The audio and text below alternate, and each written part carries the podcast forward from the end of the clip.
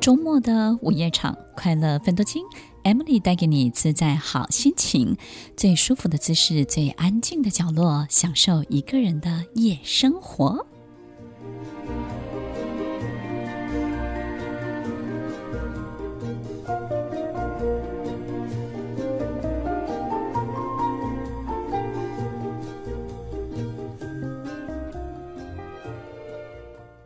听众朋友，天气变温暖了，然后疫情好像也快过去了，我们好像要迎接一个非常美丽的春天以及夏天。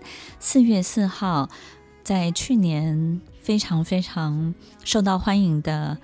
一出戏《飞跃那个杜鹃窝窝》在今年的四月四号要重新的登上更大的舞台——台北市立中山堂。希望所有的听众朋友看过的、没有看过的，在四月四号跟我们一起共度美丽的夏天。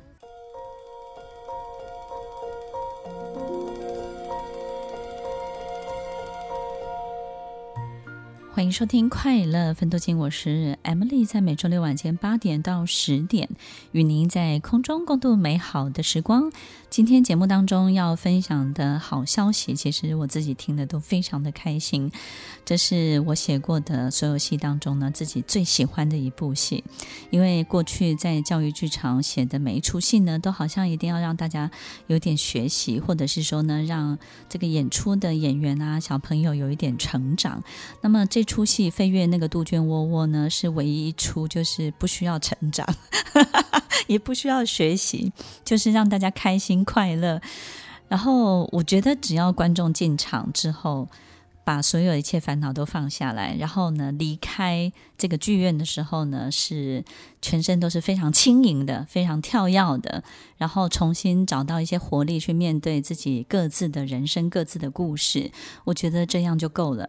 每一出戏其实能够带给我们的启发，能够带给我们的很多的灵感，每个人感受都会完全的不同。但是我想，每一个人都会需要有人点燃你。当有一一个人或一件事情或一个故事可以点燃你自己的时候，我觉得那个活力跟你的动力就会从你自己身上来了。在今天节目当中，我们也邀请到飞跃那个杜鹃窝窝的两位参与的演员来我们的现场，跟我们分享这出戏。那么这出戏呢，在去年的四月三号首演，连续三场都大爆满。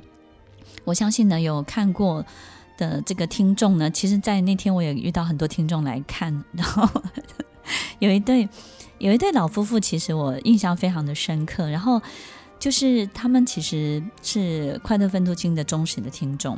然后呢，看完杜鹃窝窝之后呢，其实他们就是非常的。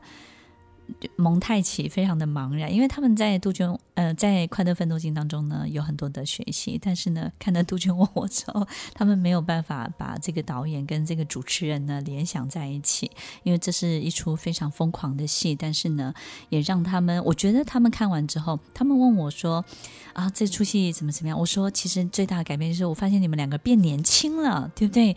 然后呢，这个老太太呢可以挽着老先生的手，我觉得如果活到这把年纪，我们还有这种爱情的活力是很不错的。如果这出戏可以带给你各个方面的活力，各个方面的 energy，让你重新再出发，我觉得这出戏就达到它最重要的目的了。然后我们邀请到两位参与的演员，一位是徐明伟徐先生，Hello Hello，跟听众朋友问个好。各位听众大家好，我是徐明伟。还有我们的管廷佑管女士，大家好，我就是传说中的管廷佑管女士。哎呀，到处都管，对不对？你会发现，你姓管的话，就什么都管，对不对？是的，是的。OK，那他们两位呢，在这出戏《飞跃那个杜鹃窝窝》呢，其实饰演的是医护人员。那么，这医护人员呢，其实是一个非常巧妙的这个角色。那么，在参与的过程当中，我相信他们自己有一些不同的体会哦。那徐明伟先生，请问这个角色挑战了你平常日常生活的哪一个部分？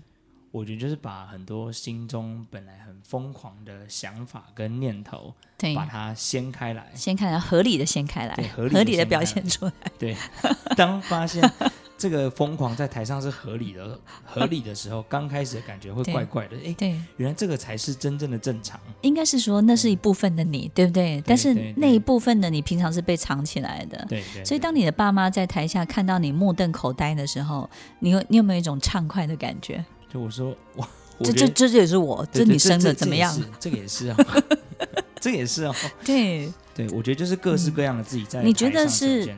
他们没有看见你这一面，还是他们年轻也有这一面？我觉得他们，我的父母在年轻的时候一定也有这一面。对，不可能。只是他们对生生了孩子之后，觉得就是我应该要保持一个可能我自己的非常同意某一个形象或者什么的。对。对，但我觉得在当他们看了这出戏的时候的感觉，就会说：哦，原来我其实还是有那份疯狂在心里。就会跟着一起震荡的那种感觉。其实我觉得不是最大的收获，不是他们更了解你，而是他们更了解他们自己，自己对不对？从孩子身上的不同的面相，更发现自己可能已经遗忘已久的那那些部分，对，对不对？对对对。OK，虽然他们也不会承认，对不对？OK，管女士是。那么管女士呢？管廷佑女士的母亲呢？在看完这出戏之后，简直就是进入一种。就他，他觉得他回到一个母船了，对不对？然后他他抱住我，他告诉我说：“，老师，我好喜欢。”然后我觉得他在这出戏里面好开心、好畅快，对不对？你自己母亲的改变，你有没有吓到了？对，我觉得他他就。有一个很棒的机会，透过看戏的过程当中，合理化了自己的疯狂。对对，在日常生活中，每个人都会有那种很很想要，因为他毕竟现在是长辈嘛，对，对不对？对，okay, 然后很很多很压抑的东西，嗯、然后很多没有办法说出口的，或是心中还是很很多那种小女孩的幻想，在这出戏里面都被满足了。对，那这出戏当中，你觉得自己就是你你觉得最 enjoy 的地方是什么？最享受的地方是什么？我觉得是那个疯狂的医生哈，因为那个管廷佑女士饰演一个疯狂的医生嘛，对不对？那你觉得那个那个疯狂的程度，让你自己最享受的是什么？那就是。比喝醉更疯狂，比喝醉 就是失去理智之后呢，人会到另外一种阶段跟境界。我们脱下很多壳，对不对？对。那喝醉第一层就脱掉了，就是说我们的行为不再需要那样的规范，对不对？是的。OK，你就像一下花蝴蝶一样飞来飞去。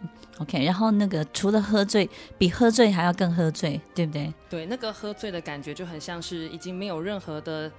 包袱没有任何真正的限制，嗯、然后其实最后就会发现啊，其实有平常有好多的东西都是自己绑住自己，并不是真的有这些东西存在的。对对对，那徐明伟先生，嗯、徐先生，你自己个人最享受的部分？